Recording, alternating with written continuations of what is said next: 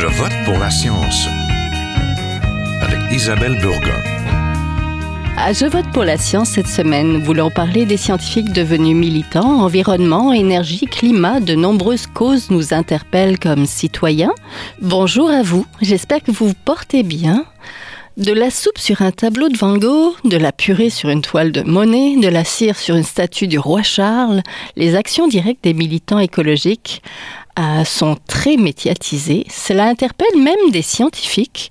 Le mouvement La Révolte scientifique, Scientific Rebellion, appelle également à des actions de désobéissance civile, comme on l'a vu ce mois-ci en Allemagne, bloquer le trafic automobile ou se coller même à la vitrine d'une agence de la Deutsche Bank lors du sommet mondial de la santé qui se tenait à Berlin. L'action directe serait un recours pour alerter la société civile à l'importance de l'urgence climatique et certains scientifiques s'engagent dans des gestes d'éclat plutôt que de simplement prendre la parole dans les médias. Comment les scientifiques voient-ils ou voient-elles cette forme de militantisme? Nous en parlons tout de suite. Restez là.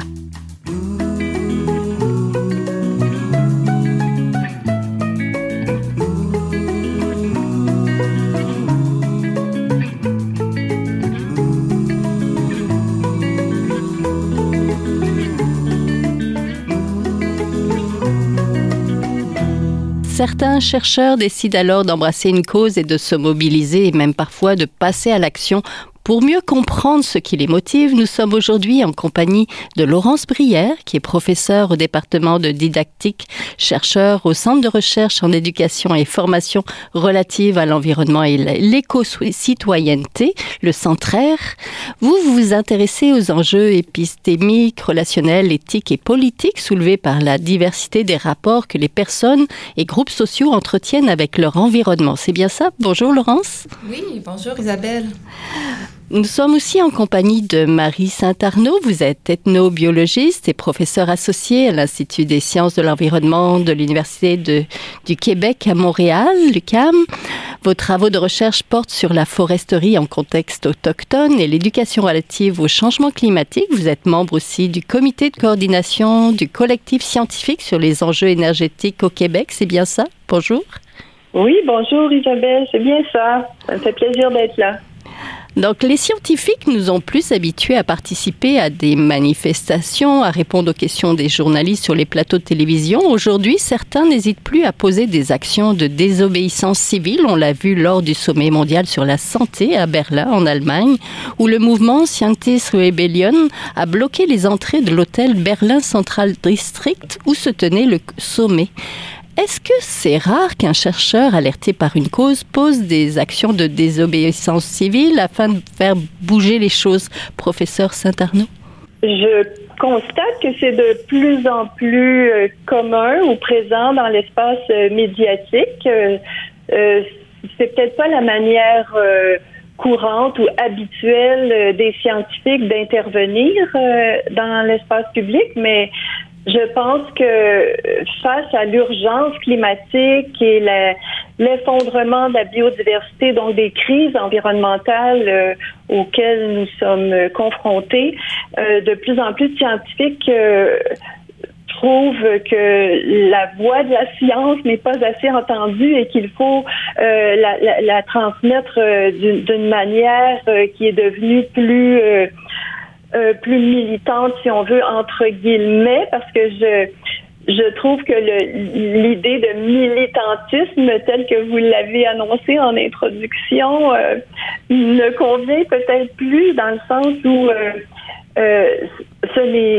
l'engagement des scientifiques euh, euh, et, relève plutôt de l'ordre du réalisme, à mon avis, que, de, que du militantisme aujourd'hui. Oui, professeur Brière, est-ce que vous êtes d'accord? Et est-ce que selon vous, il faut condamner ces actions de désobéissance civile ou je ne sais pas? euh, oui, eh bien, je suis assez d'accord avec les, les, propos de Marie. Euh, et euh, bon, moi-même, je, je, fais de la, de la, recherche engagée. Je me suis impliquée, euh, bon, auprès du, notamment du Front commun pour la transition énergétique. Euh, bon, maintenant, la désobéissance civile, je pense que c'est intéressant de euh, de, de, voir un peu, mais, mais qu'est-ce que c'est? Hein? C'est bon, une opposition active, non violente, hein? euh, bon, en occupant inégalement des lieux, en bloquant des accès, en faisant des actions d'éclat, par exemple, lors d'événements. Euh, donc, si les scientifiques en sont rendus là, c'est parce que euh, ils voient aussi la portée de ce type d'action-là. C'est reconnu. Bon, la désobéissance civile à travers l'histoire, ça a été un moteur de changement social certain. Là, l'histoire le démontre. Puis ce que je trouve intéressant euh, actuellement, c'est que ces activités-là, notamment de Scientist Rebellion, elles peuvent aussi apporter une contribution à une certaine forme de justice épistémique parce que là, les scientifiques reconnaissent le savoir agir militant, les stratégies, les, les, les méthodes d'action. Ça fait que ça a cet intérêt-là aussi. Euh, parce qu'on a aussi besoin, dans les débats sur des questions euh, socio-écologiques, de, de faire reconnaître les différents types de savoirs. Et en tout cas, alors je trouve que ça, ça, c'est un intérêt certain, mais c'est sûr que c'est un risque là, pour les mm-hmm. scientifiques. Puis on pourrait en reparler, mais... Mm-hmm. Oui, parlons-en justement. Est-ce que ben les scientifiques peuvent prendre position de telle manière? Est-ce qu'ils peuvent? Est-ce qu'ils doivent? Est-ce qu'ils doivent? Est-ce qu'ils peuvent? Euh, ben, ils le peuvent, c'est certain. Euh, ils sont citoyens et citoyennes. Euh, ils font tous ils font partie de la communauté politique, là. Donc, ils le peuvent. mais maintenant, est-ce que y a, ben, c'est sûr, on sait qu'il peut y avoir des représailles sur le plan judiciaire.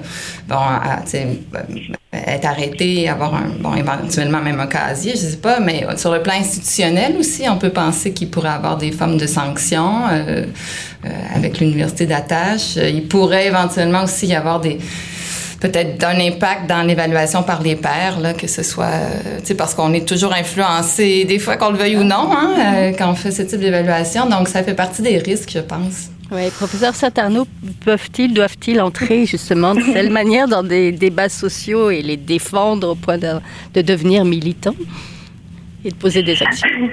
Militants réalistes. euh, écoutez, euh, je, je, pense que c'est une une décision euh, personnelle euh, de, de, des chercheurs, des scientifiques euh, de, de s'engager dans la désobéissance, désobéissance civile. nous, au collectif scientifique sur les enjeux énergétiques, nous intervenons dans les canaux qu'on pourrait dire classiques de communication ou de consultation du public et des scientifiques. Euh, notre groupe euh, de, de chercheurs euh, va, va, par exemple, participer à des, des audiences publiques sur des, des projets environnementaux ou, des projets plutôt d'exploitation de, des ressources naturelles. On va écrire des lettres aux journaux. On va déposer des mémoires quand il y a des consultations publiques. Tout ça, ce sont des, des, des manières classiques des scientifiques de s'engager dans les débats publics qui euh, qui ont des, des, des, qui présentent des risques pour l'environnement, mais euh, il y, a, y, a, y, a, certains scientifiques qui vont euh, choisir d'aller un peu plus loin, euh, participer à des manifestations et ou et ça peut ça peut aller jusqu'à la désobéissance civile. Mais je crois que les scientifiques quand, quand ils participent à des des occasions ou des actions de désobéissance civile le font euh, en leur propre nom. Euh, comme moi, par exemple, je suis membre aussi de Mère au front. Je suis une grand-mère au front euh, avec Laure Baridel, Anaïs Barbeau-Lavalette et, et, tout ce vaste réseau. Mais je le fais en mon nom personnel, ben, comme plusieurs scientifiques comme Laure Verdel, par exemple, qui, fait partie de Mère au front. Euh, et, c'est un, regroupement qui est euh, qui est plus revendicateur, on pourrait dire, que euh, le collectif scientifique dont je fais partie. Les scientifiques du collectif ont choisi de s'exprimer d'une autre manière. Oui, rappelez-nous ce qui vous motive justement à adhérer à et au collectif scientifique sur les enjeux énergétiques au Québec. Qu'est-ce qui vous a poussé au début à adhérer à ça et puis à Mère au front? ben, euh, je, pense que c'est une question de premièrement de, de, valeur de, et, en tant que scientifique aussi de compréhension des enjeux, de la gravité des enjeux environnementaux. Euh, donc, euh, moi, j'ai toujours été euh, engagée dans les, dans, pour manifester mes, inquiétudes face aux enjeux environnementaux. quand j'étais étudiante, je, participais à des manifestations contre le, nucléaire. C'était la mode, ou enfin, c'était la menace à l'époque. Et euh, aujourd'hui, ben, par exemple, euh, euh, j'ai personnellement été très impliquée pendant près de deux ans dans la lutte contre le projet de GNL Québec qui voulait exporter du liquéfié et exporter du gaz méthane liquéfié à partir d'un port situé au Saguenay et faire circuler des méthaniers sur le fjord du Saguenay qui est un, joyau de notre, euh, patrimoine paysager au, Québec, au Canada et même au monde. Alors cette situation m'a semblé, m'a semblé une telle aberration que je, me suis impliquée euh, euh, de tout mon cœur et j'ai rassemblé de nombreux collègues scientifiques du collectif pour euh, euh, participer de plein pied aux consultations euh, entourant aux audiences du Bureau des, audiences publiques du Québec, entourant ce projet dévastateur pour le climat, pour notre environnement, pour nos économies régionales, etc. Alors, et souvent, on, voit les scientifiques qui s'impliquent parce qu'ils sont touchés personnellement par une situation. Euh, moi, personnellement, je passe une partie de mes étés à Tadoussac. Alors, c'est certain que j'aurais vu passer les méthaniers euh, à, tous les jours devant mes yeux et que je suis sensible aussi aux, euh, aux, grands cétacés, les, les, baleines, les belugas, qui sont des espèces en péril dans cette région. Alors, la question du cœur, de l'attachement au territoire que, que nous portons euh, comme citoyens, comme individus et comme scientifiques motive notre engagement. Euh, c'est certain. Puis c'est pas une question de euh, pas dans ma cour. On, on, accuse souvent les militants de de de d'adhérer ou de, de faire preuve de euh, du syndrome de, pas dans ma cour, euh, je pense que c'est, ce n'est pas du tout l'enjeu. Puis la plupart du temps, on devrait être eux contents que des citoyens s'expriment puis se manifestent parce qu'il y a un, un, enjeu dans leur cour ou dans leur, leur environnement proche. Nous sommes les gardiens du territoire de notre dans notre propre cour justement.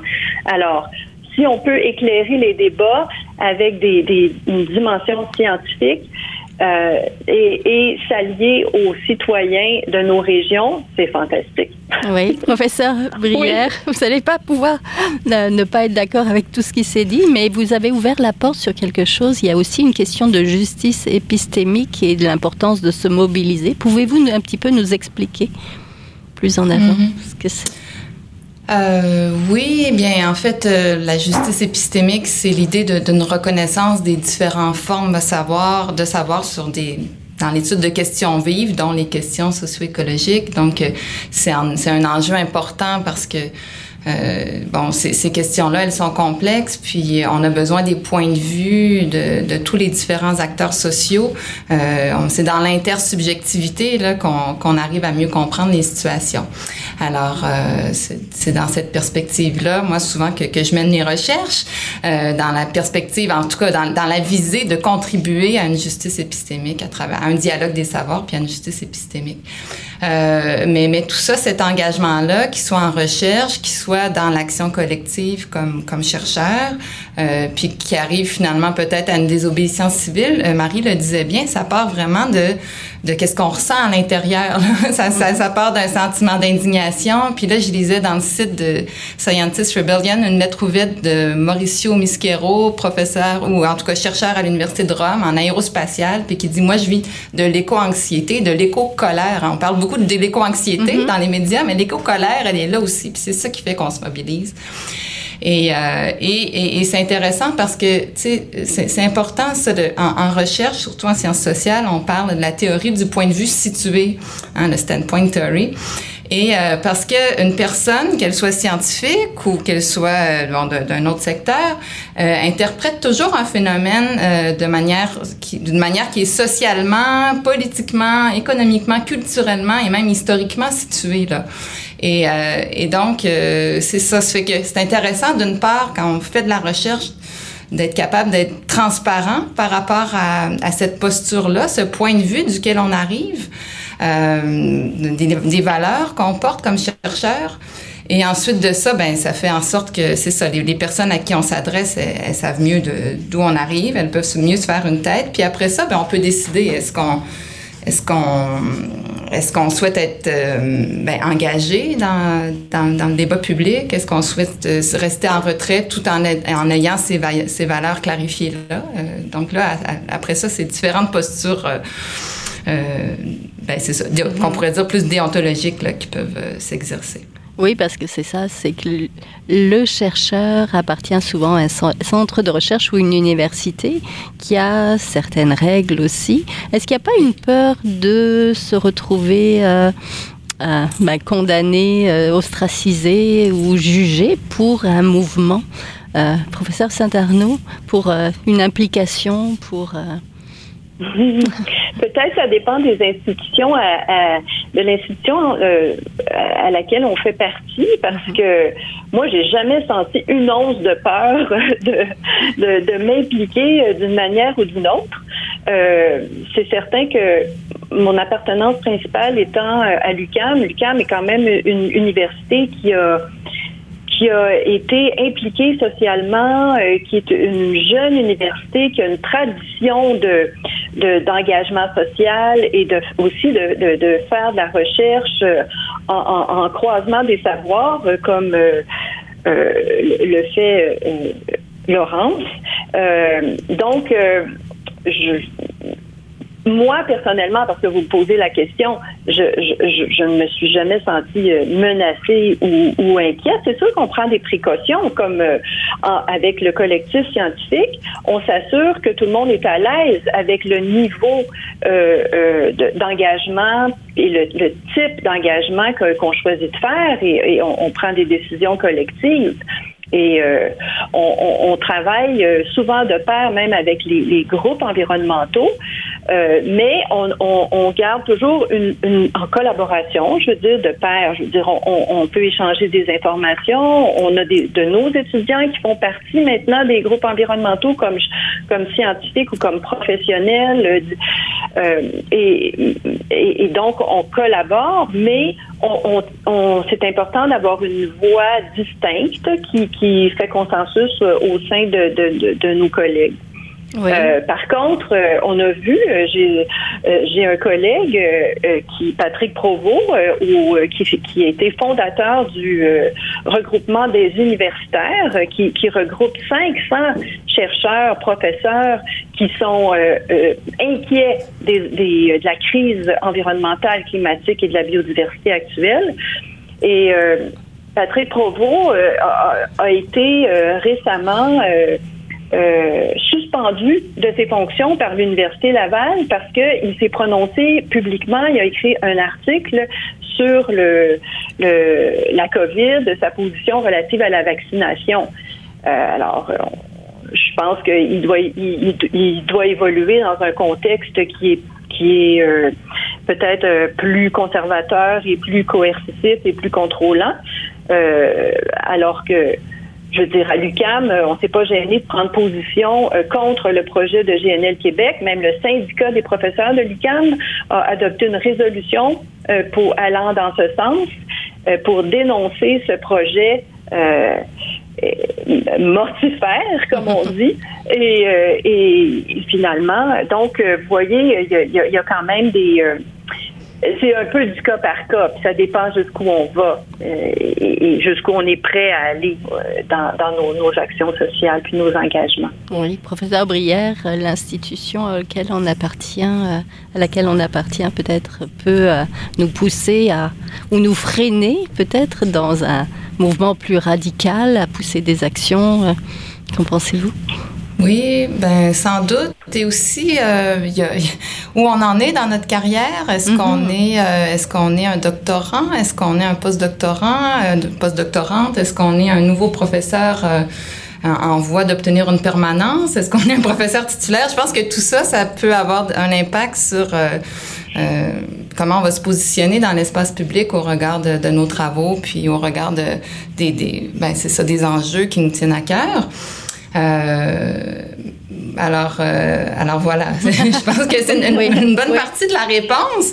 Euh, puis ensuite de ça, ben c'est ça. tu sais, il y a- oui, il y a l'institution, mais c'est aussi dans une université, ça se passe beaucoup euh, au, au cœur d'un département. Donc, euh, ça, nous, on est évalué par nos, nos collègues de travail. Donc, c'est sûr que, ben c'est ça. Il y a, y a- il peut y avoir cette cette crainte-là éventuellement, ou au contraire, on peut sentir ce soutien-là des collègues de travail.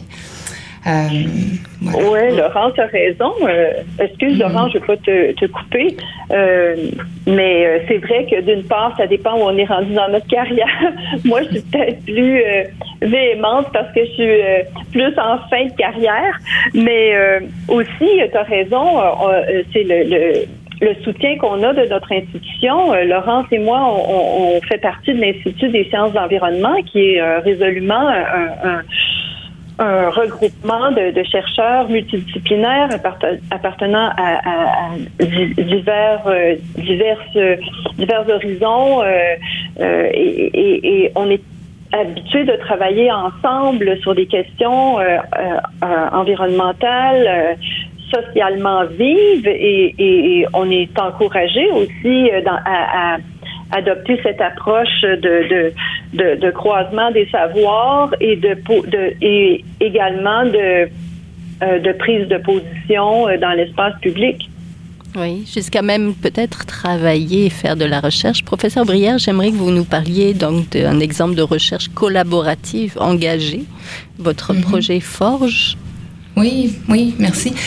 Euh, oui, ben c'est un projet qu'on a réalisé euh, de 2018 à 2021, là, donc dont j'étais la chercheure euh, responsable euh, à travers le service aux collectivités de l'UCAM. On le disait tout à l'heure, l'UCAM est bien engagé au regard de la collectivité et donc et puis c'est un projet qui a été fait en collaboration avec le Front commun pour la transition énergétique, le réseau québécois des groupes écologistes et le comité pour les droits humains en Amérique latine. Puis c'était un projet qui visait à, à- ben c'est ça, un, un projet qui visait à soutenir euh, la formation réciproque au cœur de la mobilisation pour une justice euh, énergétique au Québec. Et c'était un- donc on, on travaillait cette recherche-là avec des, des gens du milieu. Donc euh, sur le comité de pilotage de la recherche, il y avait des, des représentantes d'organisations, celles que j'ai nommées, là, qui, qui étaient des leaders reconnus dans leur milieu.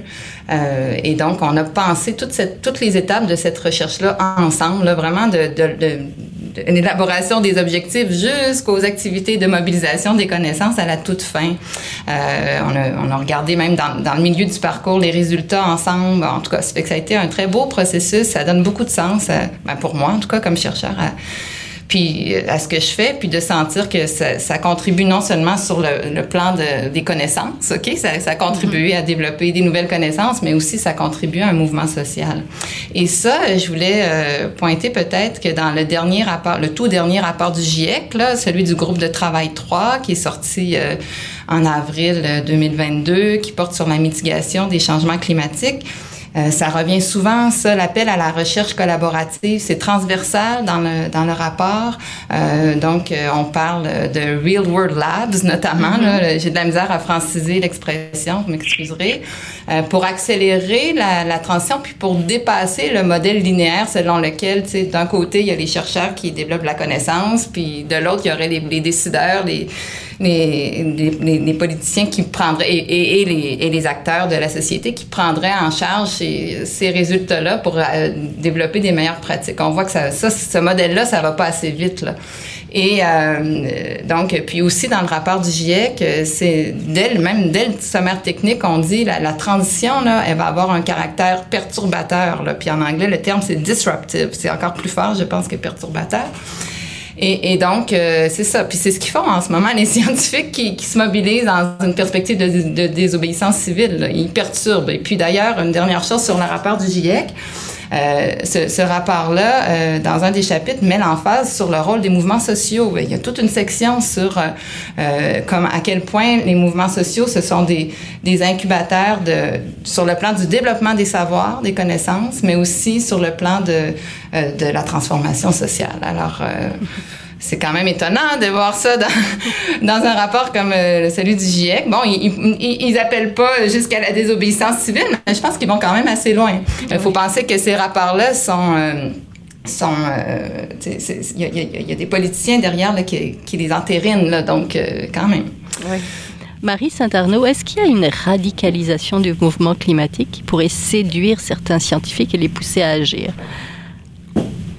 ben, on le voit, n'est-ce pas, euh, puisque euh, Scientist Rebellion euh, est un, groupe relativement nouveau ou une branche de Extinction Rebellion qui était assez nouvelle. et on a vu euh, la semaine passée, euh, je, Mère au front, euh, quelques représentantes de Mère au front qui sont, sont allées prêter, offrir leur soutien au groupe qui dénonçait l'inversement du pipeline 9B à Montréal. alors, oui, il y a je, je, pense que l'inquiétude et l'exaspération montent et les scientifiques euh, font leurs travaux, ensuite peuvent euh, être interpellés pour rédiger des mémoires. Et mais finalement, euh, comme récemment, j'ai vu des, des, des scientifiques qui, qui n'avaient pas l'habitude de se prononcer, écrire des lettres aux journaux, par exemple sur l'information qu'on sur les changements climatiques qu'on proposerait aux nouveaux aux élus, aux élus du Québec. donc je pense que oui, là, c'est, c'est la situation d'urgence et de pression euh, et d'inquiétude qui fait que les, scientifiques peuvent aller jusqu'à la désobéissance civile. Bien sûr. Oui. Ben, je vous remercie. Vous avez entendu, on était en compagnie de Marie Saint-Arnaud, professeure associée à l'Institut des sciences de l'environnement et de l'Université du Québec à Montréal, et de Laurence Brière, professeure au département de didactique et chercheur au Centre de recherche en éducation et formation relative à l'environnement et à l'éco-citoyenneté, le Centraire. Merci beaucoup à toutes les deux. Merci à vous Isabelle. Au plaisir et bonne journée à tous. Voilà, c'est tout pour cette semaine. À la régie, Daniel Fortin. À la recherche cette semaine, la réalisation et le micro, Isabelle Burga. Je vote pour la science c'est une production de l'agence Science Presse avec Radio VM. Nous avons des rediffusions sur les ondes de cette radio le jeudi et également, vous pouvez l'écouter sur le site de l'agence Science Presse. L'émission possède une page, visitez-la. Et si vous avez aimé cette émission, n'hésitez pas à la partager sur vos réseaux sociaux. Donc, euh, passez tous une bonne semaine portez-vous bien. Jin Jiahua est un chercheur typique de ceux pour qui les progrès de la bioinformatique ont préséance sur le sens biologique et pour qui la grosse science